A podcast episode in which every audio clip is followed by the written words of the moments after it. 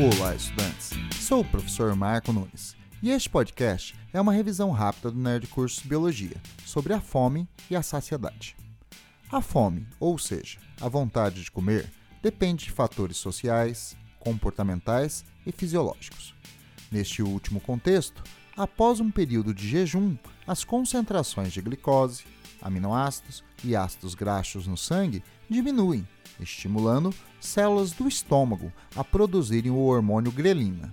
A grelina age no sistema nervoso, mais precisamente no hipotálamo, que por sua vez, através da liberação de vários hormônios reguladores, controla a produção de outros hormônios, interferindo no metabolismo corporal e estimulando a procura de alimento.